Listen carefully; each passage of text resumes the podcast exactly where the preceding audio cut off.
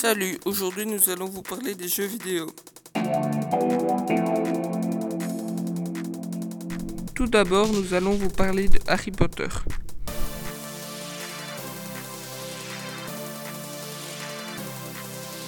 Harry Potter se crée à Poudlard.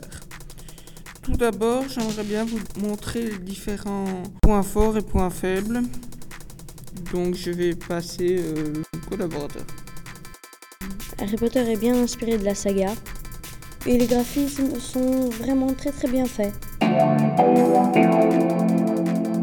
Que penses-tu de Fortnite? Le graphisme est sympa, mais le point faible c'est que c'est qu'il est très répétitif.